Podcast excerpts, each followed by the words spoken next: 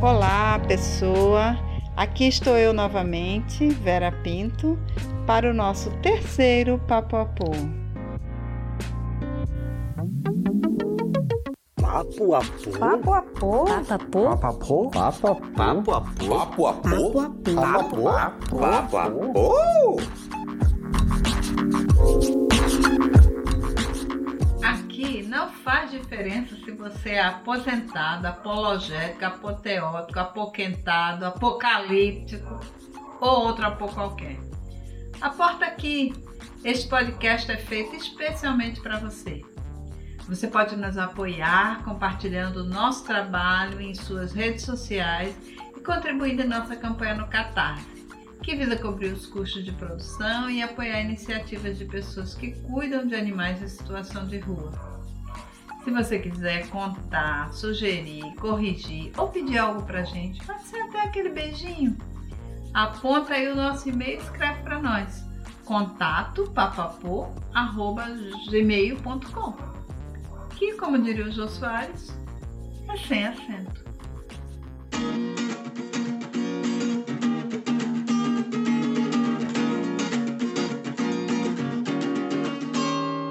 Sociedade se modificou, mas em selvagem se transformou. Brasil faz 500 anos e o índio tá fora dos planos. Índio não gosta do tio Sam, é, eles ferraram o primo Jerônimo.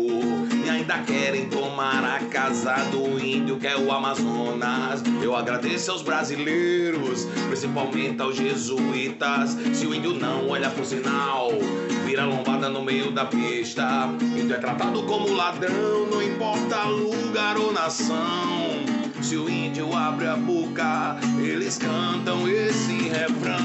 Vamos brincar de índio, queimar o índio, fazer churrasco de Deus Tupã. Hoje o. Papapô tá super especial. No Gente Como a Gente, eu vou falar de um grande intelectual brasileiro, o Darcy Ribeiro. No Dentro da Caixola, eu tinha uma folha de limão e fiz um delicioso cafezinho. Quer saber como, né? No Apoquentada de hoje, já que eu pensei no Darcy Ribeiro, é impossível também não pensar nos indígenas brasileiros. Na sessão Mão na Massa, eu vou ensinar como fazer uma almôndega deliciosa de abobrinha. No Fica a Dica, eu trago um documentário e um festival de cinema online. E, finalmente, no Conta um Conto, eu vou ler parte do discurso de Darcy Ribeiro quando tomou posse na Academia Brasileira de Letras.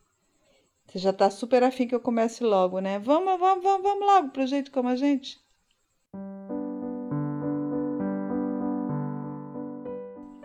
Ai, o Darcy. Eu nem posso dizer que ele era gente como a gente, porque pra gente ser pelo menos uma sombrinha do que ele foi, tem que, meu Deus, ralar muito, nascer de novo, comer muito angu, como diria minha mãe.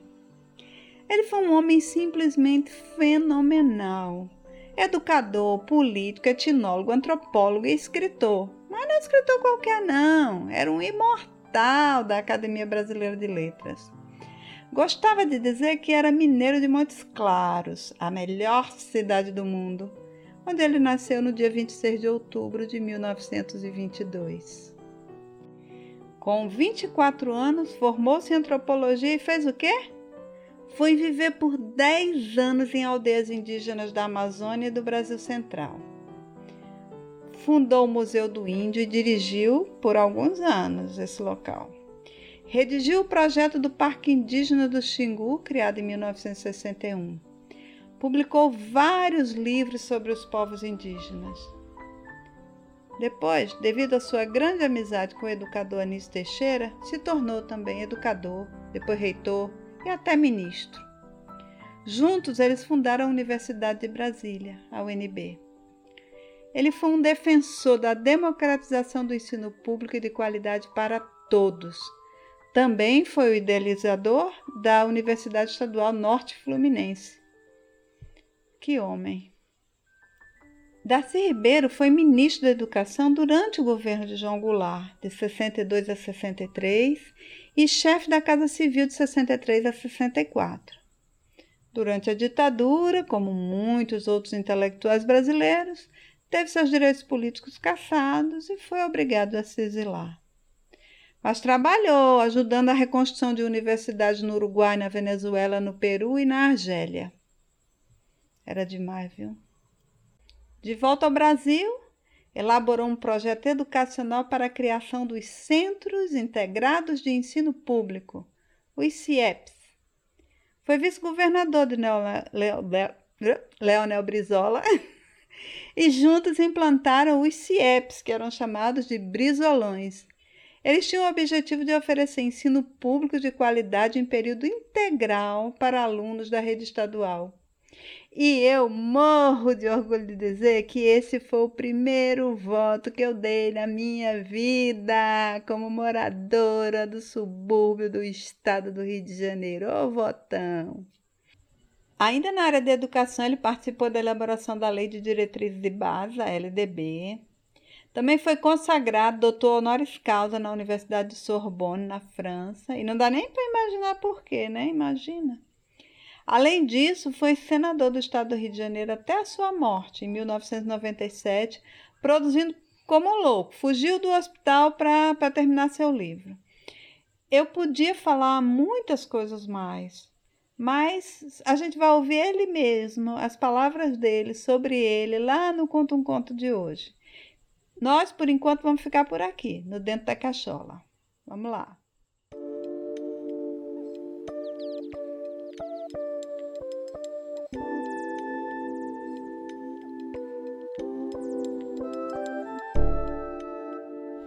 Bom, o que eu queria dizer para vocês que eu aprendi por esses dias foi que eu conheci um café chamado Bourbon Amarelo, que tem torra média clara, tem notas de tangerina, ele é suave. Ah, é o meu café favorito já.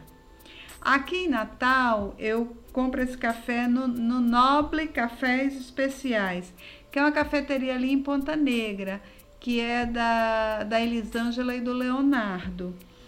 É, e eu estou falando deles aqui porque eles têm sido super generosos na pandemia, traz o café para gente na nossa casa, sem cobrar por isso, uma maravilha. Agora, se você mora fora de Natal, você entra no site da Unique Cafés, que aí vocês podem é, ver como adquirir esse café maravilhoso. Que eu, para completar, para ficar mais maravilhoso ainda, eu pego uma folha de limão siciliano e coloco na água do café. Gente, vocês não têm ideia de como fica maravilhoso. É, outro dia eu estava vendo aí pela internet uma pessoa dizendo que tomar uma xícara de um bom café equivale, em termos de antioxidantes, a tomar um copo de suco verde. E aí eu resolvi tirar essa dúvida com uma nutricionista que se formou comigo, que a gente fez um programa de rádio na graduação, como atividade de educação alimentar e nutricional. E agora eu disse, eu estou fazendo um podcast, vamos trabalhar juntas, e ela topou. E vai contribuir com a gente aqui no, no Papapô. É a doutora Flávia Gentil, uma nutricionista maravilhosa. Então eu queria saber aí, doutora Flávia, é verdade que tomar um bom café vale a pena? Vale a pena fazer esse investimento de tomar um bom café? E equivale realmente a, a tomar um copo de suco verde, tomar uma xícara de um café de boa qualidade? Olá, Vera. E não é que terminamos fazendo um programa de rádio de verdade, mas vamos ao café. Café é uma bebida que com certeza tem o seu valor. É uma mistura de compostos bioativos como o ácido cafeico, ácido clorogênico, cafeína, trigonelina, os terpenos cafestrol e caeol e até a vitamina B3, que é a niacina.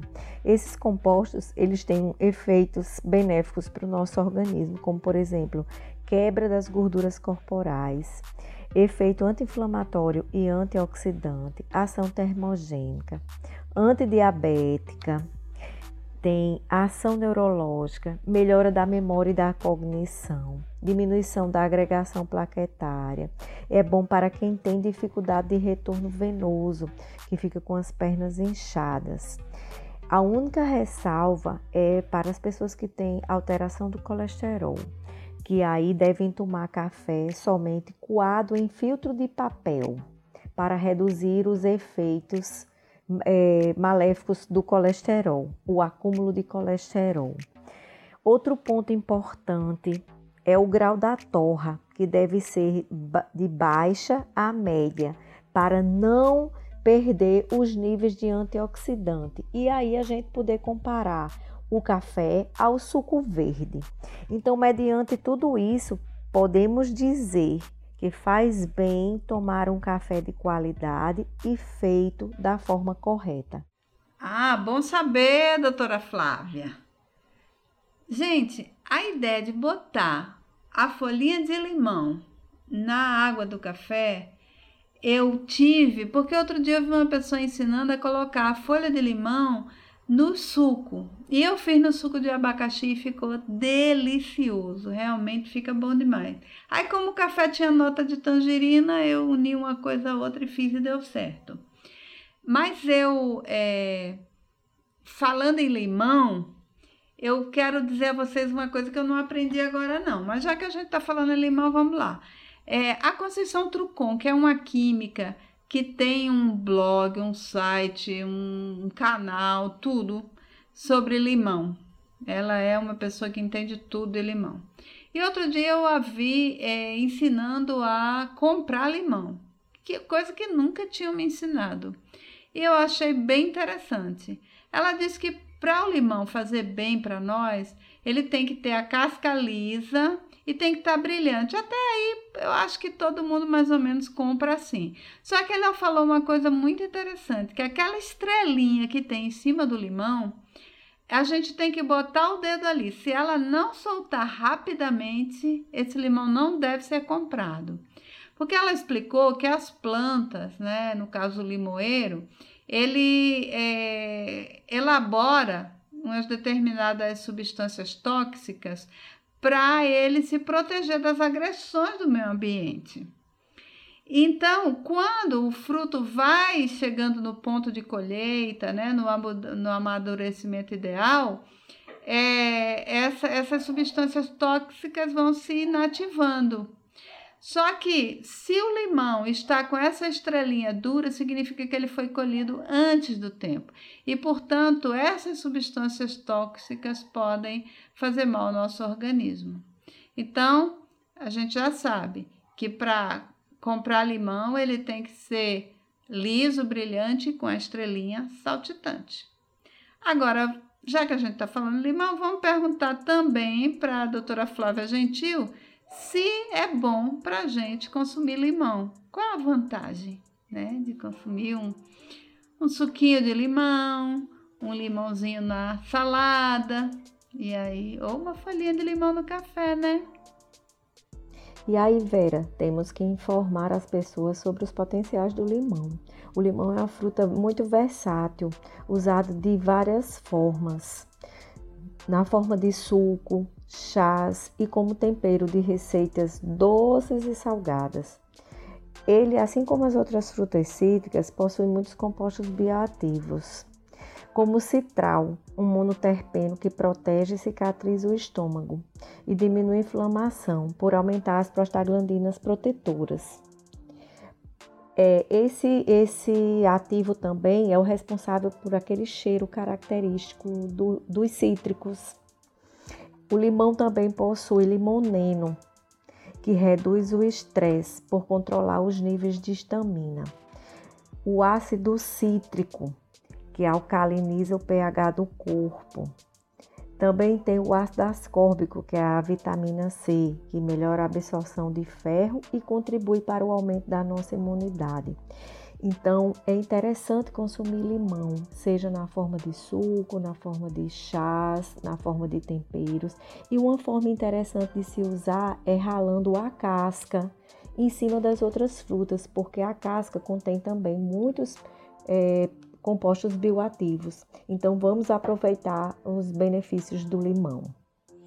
Ah, obrigada, doutora Flávia Gentil, minha Flavinha. Eu estou muito feliz de você estar aqui no Papapu comigo. E a gente vai ter muitas dúvidas ainda para você tirar, viu?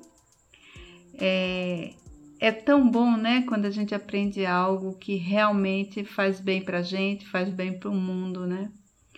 Mas nem tudo que a gente aprende é assim.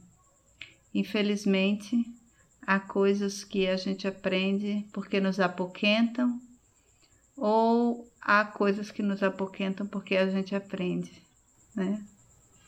E é isso que a gente vai ver agora, nessa parte que é menos agradável, digamos assim, do nosso programa, né?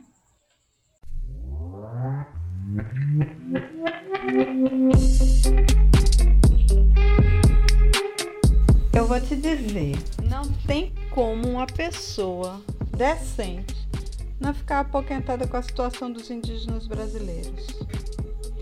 A Constituição de 88 avançou muito em relação à situação dos povos indígenas do Brasil. O problema é que o que está no papel nem sempre é efetivado. Nessa carta foi abandonada a ideia de assimilação dos indígenas pelos colonizadores, pois até então eles eram considerados uns povos que eram transitórios, que estavam que iam desaparecer. Nessa Constituição substituiu-se a tutela e o assistencialismo por relações de proteção e promoção de direitos entre o Estado e as comunidades indígenas. Se retomou a noção de direitos originários, garantindo a posse das terras quem tradicionalmente habitava, o direito à diferença, ou seja, eles não devem ser aculturados, tragados por outra cultura, né? o que foi confirmado pela Organização das Nações Unidas quando adotou a Declaração sobre os Direitos dos Povos Indígenas. O importante é saber que, no artigo 231 da nossa Constituição, a gente pode ler: são reconhecidos aos índios sua organização social, costumes, línguas, crenças e tradições, e os direitos originários sobre as terras que tradicionalmente ocupam, competindo à União demarcá-las, proteger e fazer respeitar todos os seus bens. Tudo isso será lindo, né? Quando sair do papel. A verdade é que a situação dos povos indígenas brasileiros é preocupante e se agravou muito com a pandemia.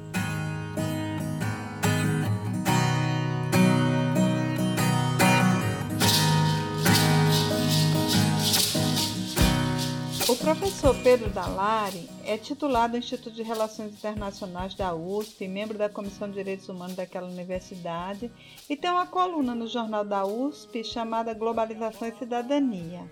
E ele ali escreveu um artigo intitulado A Situação dos Povos Indígenas no Brasil é Dramática. Nesse artigo ele afirma, abre aspas, os mecanismos constitucionais garantiram que houvesse uma maior proteção aos índios brasileiros mas vemos um retrocesso brutal atualmente por causa da negativa do atual governo em dar seguimento à política determinada na Constituição. Fecham aspas. Segundo ele, há três fatores que geram grande preocupação: o desmonte da FUNAI, a falta de atendimento especializado à população indígena em face à pandemia do novo coronavírus e a crescente ameaça da tomada das terras indígenas. Se vocês visitarem a plataforma Covid-19 e os, e os povos indígenas, que monitora esta situação, tentando aglutinar, eles tentam aglutinar dados dispersos e traçar um cenário bem realista das dificuldades que enfrentam estes povos, usando dados da Articulação dos Povos Indígenas do Brasil, que é a PIB, e a iniciativa Brasil IO. Se vocês forem lá, vocês poderão ver o problema com uma maior clareza, que não é fácil, hein? Eu vou falar rapidamente aqui alguns exemplos que eu vi por lá usando esses três elementos citados pelo professor Dalari. Em relação ao desmonte da FUNAI, A plataforma mostra que até junho de 2020, a FUNAI recebeu mais de 11 milhões de recursos emergenciais para a proteção dos povos indígenas e gastou menos da metade, 39% apenas. Fala também da instrução normativa da FUNAI 9 de 2020, que altera regras permitindo que pessoas não indígenas permaneçam dentro dos territórios indígenas com limites já conhecidos, inclusive negociando imóveis. Em relação à falta de atendimento especializado à população indígena em face à pandemia do coronavírus, é, eles dizem o seguinte: o primeiro caso de contaminação se deu quando um agente de saúde indígena se infectou até um contato com um médico que voltava das férias e já apresentava sintomas. Ou seja, não foi prevista uma quarentena para os profissionais de saúde antes de entrar em contato com, com os indígenas. Além disso, em aldeias da etnia ticuna e caritiana, ao menos quatro pessoas morreram por Covid-19 após serem infectadas por membros mais jovens que tinham que ir à cidade para receber auxílio emergencial. Ao lançar o benefício, o governo não pensou nenhuma estratégia que permitisse que os povos indígenas ficassem em suas aldeias. Além disso, né, eles não pensaram que muitas dessas pessoas não tinham acesso à internet e tiveram que se deslocar até as cidades, enfrentar filas, aglomerações para sacar o benefício, justamente no momento em que havia o aumento dos casos. E quanto à crescente ameaça da tomada das terras indígenas, o melhor que eu posso dizer a você é que abra o relatório do INPE, o Instituto Nacional de Pesquisas Espaciais, intitulado o desafio do Brasil para conter o desmatamento e as queimadas na Amazônia durante a pandemia por Covid-19 em 2020. Lá vocês vão ver que entre 1 de agosto de 2019 e 14 de maio de 2020, o INPE contabilizou uma área de 6.059 quilômetros quadrados associada com alertas de desmatamento na Amazônia brasileira. Para vocês terem uma ideia, é uma área maior do que a capital do nosso país. Sim, Brasília tem 5.802 quilômetros quadrados. É desaparecer Brasília, né? Esta área é aproximadamente 1,7 vezes maior do que a média que houve entre 2016 e 2018 e do que houve no ano referência 2018-2019, no mesmo intervalo de tempo. Nesse relatório vocês poderão entender ainda a sequência desastrosa de eventos que são uma taxa elevada de desmatamento vai levar ao aumento das queimadas. Essas queimadas levam ao aumento da poluição do ar, e esse aumento da poluição do ar leva a demanda maior de atendimento nos serviços de saúde por questões respiratórias, em uma situação em que já há a pandemia. Então, a situação não é fácil. No site do Instituto Socioambiental, o ISA, encontra-se a matéria chamada Aumento de desmatamento e queimadas deve piorar a crise de Covid-19 no Xingu. Nela, a pesquisadora Liana Anderson, que participou dessa pesquisa do INPE, diz que é necessário investigar as causas que leva ao desmatamento. Quem são os grandes atores que estão por trás disso?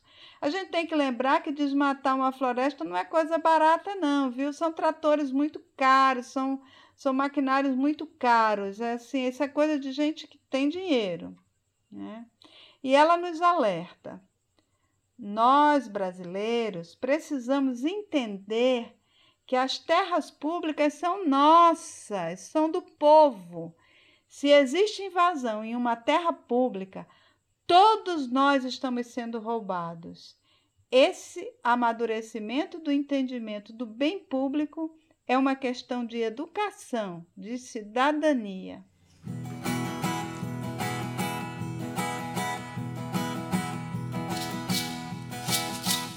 Sexta-feira passada, no podcast maravilhoso que eu não perco, o Foro de Teresina, eles anunciaram o número na sessão número da semana é, que é de cortar o coração.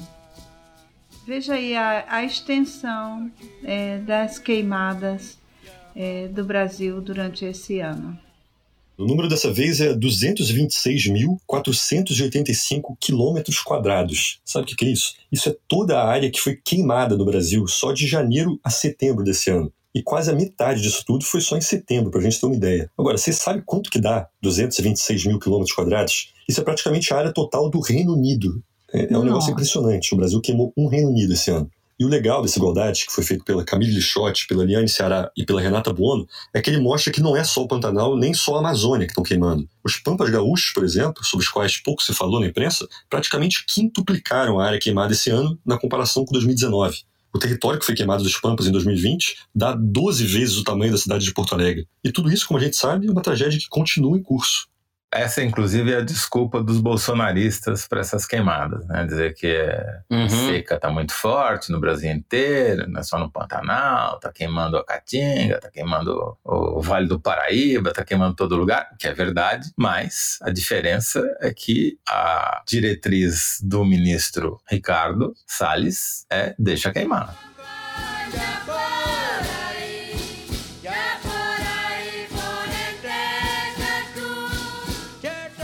A gente voltando àquele site que eu já citei aqui hoje, que é Covid-19 e os povos indígenas, a gente pode confirmar em 17 de outubro que já houve 851 mortes é, de, de, pessoas indígenas né? e tivemos 158 povos indígenas afetados pela Covid.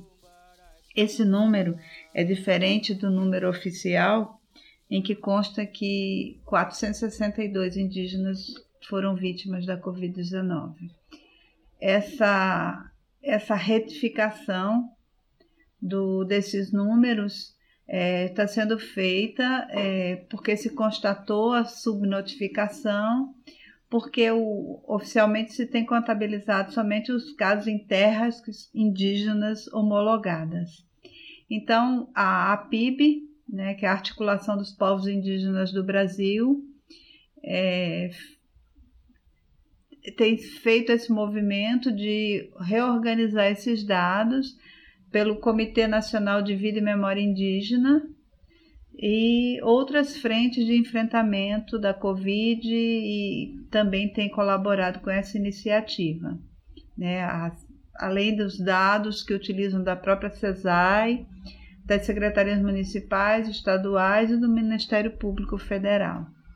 Então, realmente a situação do indígena brasileiro é lamentável, é é, é, é assim, não sei. É, faltam palavras para a gente dizer o que passa no coração. Índio antes era de milhão, hoje só se vê de grão. E quando aparece a FUNAI, o cipotório índio cai. Vamos brincar de índio, queimar o índio, fazer churrasco de Deus Tupã. Two, three little Indians. Ah! brincar de índio, queimar o índio, fazer churrasco de Deus Tupã. Two, three little Indians.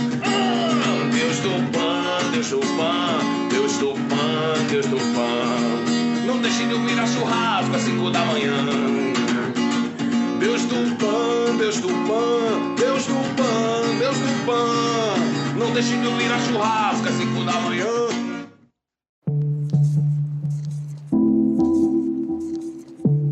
professor Dalari chama atenção para o nosso papel em tudo isso, que a gente pensa às vezes que não é problema nosso, né? Mas é.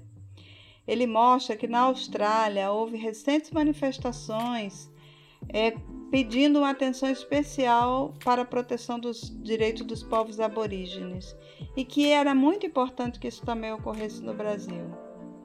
Então, pessoa, só nos resta tentar conhecer os povos indígenas e apoiá-los porque a gente só ama o que a gente conhece. E a gente só conhece com sabedoria se a gente abre o coração ao outro. Eu sempre gostei de dizer nas minhas aulas uma frase do sociólogo francês Edgar Morin que eu gosto muito, que diz assim: que a gente não consegue saber a dor do choro de uma criança medindo a salinidade das suas lágrimas. Então pense nisso. Olha essas dicas que eu preparei para você, que vão te ajudar a compreender as lágrimas derramadas pelo nosso povo, pelos nossos indígenas. Mas antes, vamos dar uma chegadinha na cozinha e colocar a mão na massa.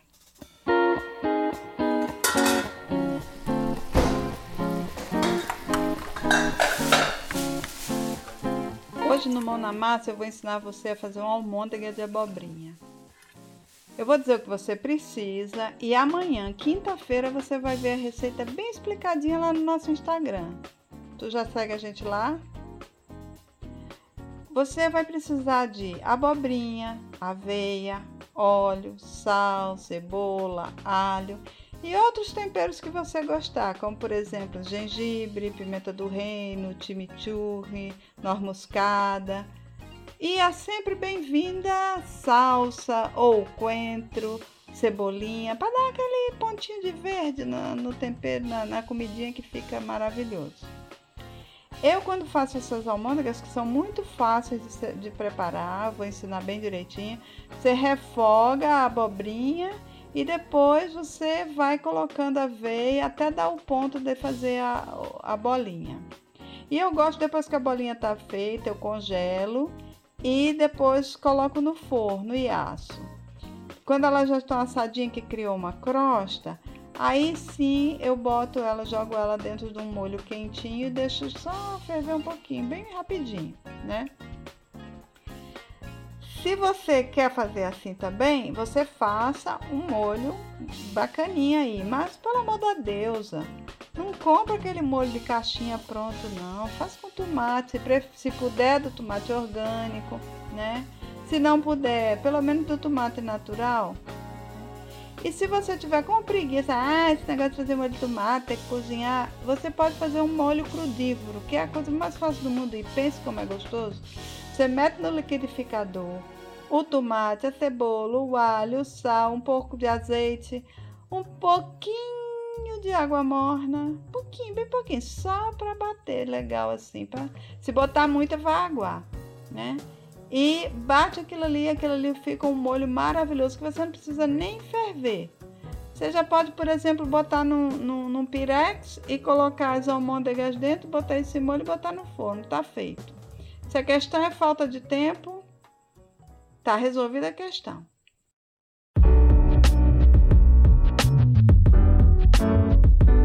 No Fica a Dica de hoje, eu trago duas sugestões bem legais para a gente compreender mais a vida dos povos indígenas.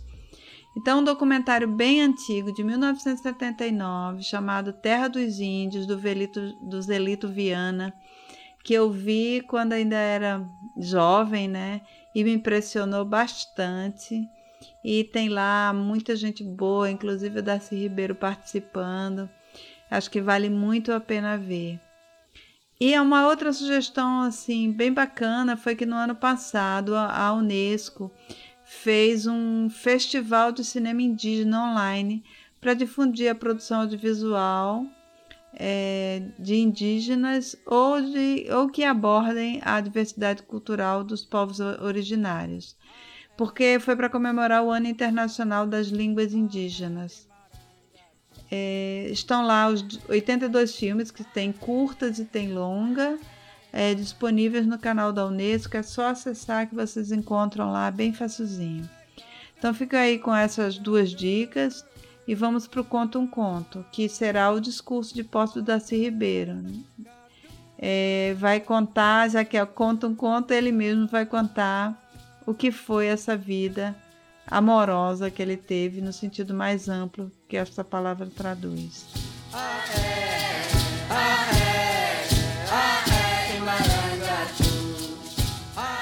Mas antes, como sempre, eu deixo meu tchauzinho porque eu gosto que você fique com as palavras do autor. Então você fica aí com as palavras do Darcy Ribeira guardadinho em você. que já sabe. Quarta sim, quarta não, tem papapô para audição. Mas para você não ficar com saudade, curte o Papinha Pô na próxima quarta, dia 28. Vai ser aquela conversinha rápida para a gente se sentir pertinho, porque para afastar já basta o Covid-19. Tá lindo, viu? É sobre criança, compaixão e Fernando Sabino. Eu tenho certeza que vai mexer com o teu coração. Beijinhos e até lá.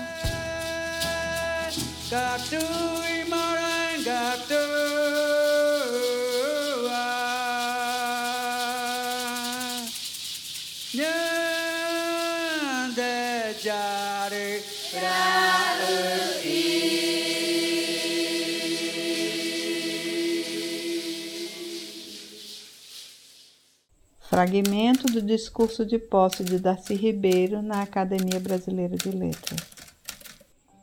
Senhoras acadêmicas, senhores acadêmicos, senhoras e senhores. Quanto a mim, o que tenho a dizer, confessional, é que sou um homem de sorte. A vida me tem fluído leve, até gozosa.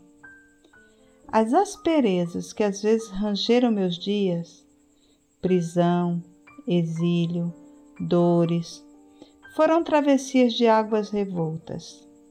Nelas, naveguei sempre disposto, pondo à prova minha capacidade de conviver comigo. Só no espaço exíguo da prisão, só na, imensidão do exílio sofrendo longe da pátria proibida. Só afundado na dor e no horror da morte prescrita. Algumas vezes quase sucumbi. Sempre saí destas angústias querendo navegar em novas aventuras. Ávido e voraz, animado de expectativas desassombradas, tentando, temerário, mudar o curso das coisas. Não tenho e não mereço fama de modesto, de tímido ou de tíbio. Se peco, é por confiante e afoito. Minhas características distintivas talvez sejam a contraditória vontade insofreável de compreender e o gosto de fazer, que me converteram em híbrido de intelectual e fazedor. Certa disposição solidária do espírito me fez homem de campanhas e lutas, servo de minhas causas. Um pendor ético e iracundo, encarnado em minha militância política, se expressa na indignação que me mobiliza contra todo atraso e qualquer injustiça que achaque os brasileiros a paixão que mais me dei, sempre com gosto, foi a do estudo e a do convívio das gentes, sobretudo de minhas ínvias gentes índias, mas também dos brasileiros e dos latino-americanos. Uma década vivi com os índios, a mais bela de minha vida. Percorro há meio século, sempre atento os caminhos e descaminhos de nosso fazimento, querendo mapeá-los. Destas vivências são feitos meus ensaios e meus romances. Milhares de páginas de arguição emocionada.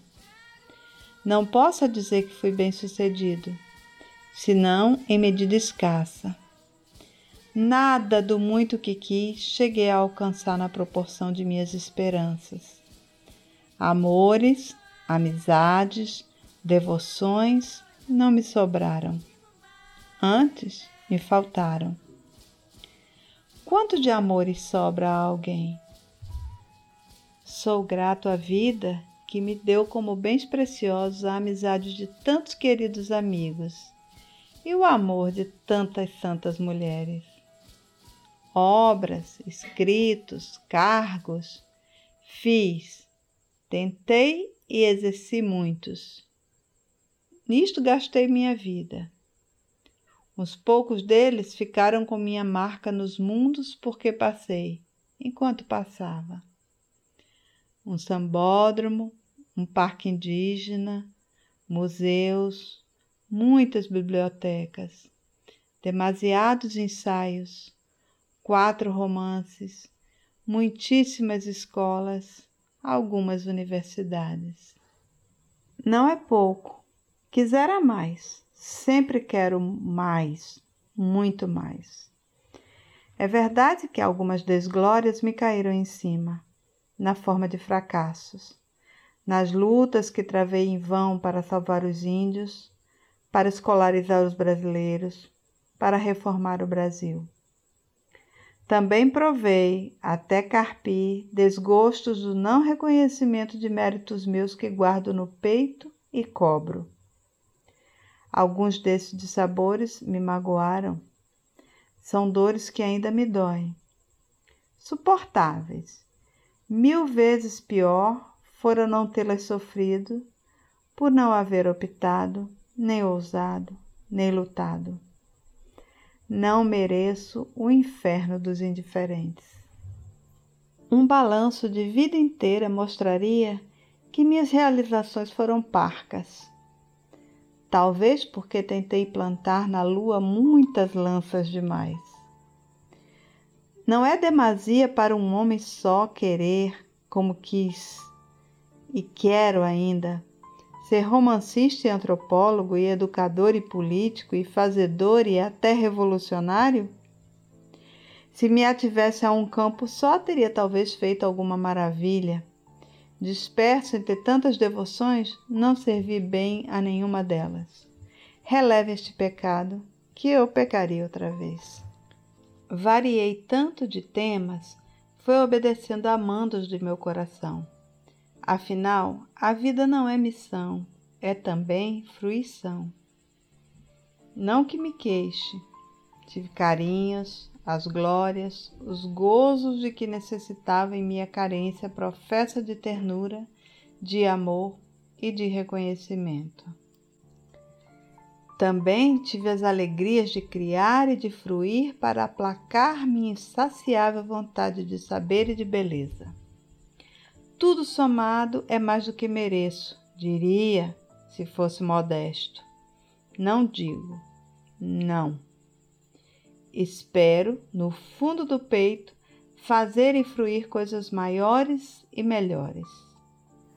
A lição mais clara que tiro da minha vida de lutas é que, aparentemente generoso e altruísta, na verdade, fui e sou um egoísta. Delas é que me vieram os louvores e gratidões que mais me esquentaram o coração.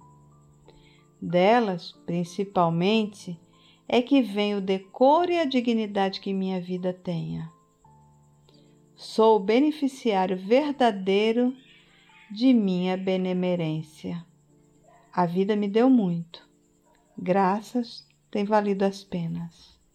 Hoje aqui me tenho contente, frente a meus pares neste alto pouso acadêmico.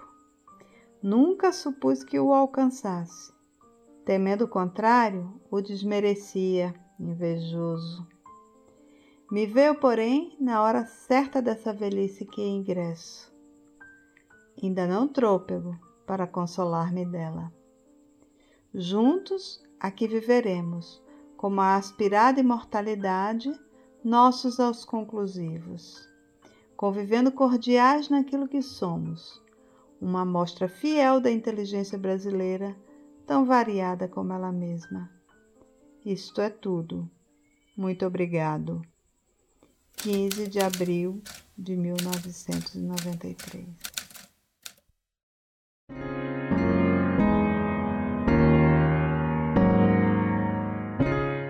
O Papo a Pô é produzido, roteirizado e apresentado por Vera Pinto. A edição dos vídeos no nosso canal do YouTube é da Priscila Simas, que também é assistente de produção. A edição é realizada por Natália Araújo e Hanna Neri. Natália Araújo faz a coordenação digital. Este episódio foi presenteado com a canção A Modernidade e o Deus do Tempo, dos compositores Júlio Lima e Magnus, e com as faixas do CD Cangauá Cantando para Inhanderu, projeto desenvolvido junto aos indígenas Tupi-Guarani das aldeias Bananal, Nhamandu Mirim e Pissaguera do Litoral Sul e São Paulo. As trilhas são da biblioteca de áudio do YouTube. Os efeitos sonoros são do site freesound.org. O Papapô é gravado e editado em casa, preservando o distanciamento social e mantendo as relações vivas. Papo a pô. Ah, Papo a pô. Papo a pô. Papo a pô. Papo. Papo a pô, yes.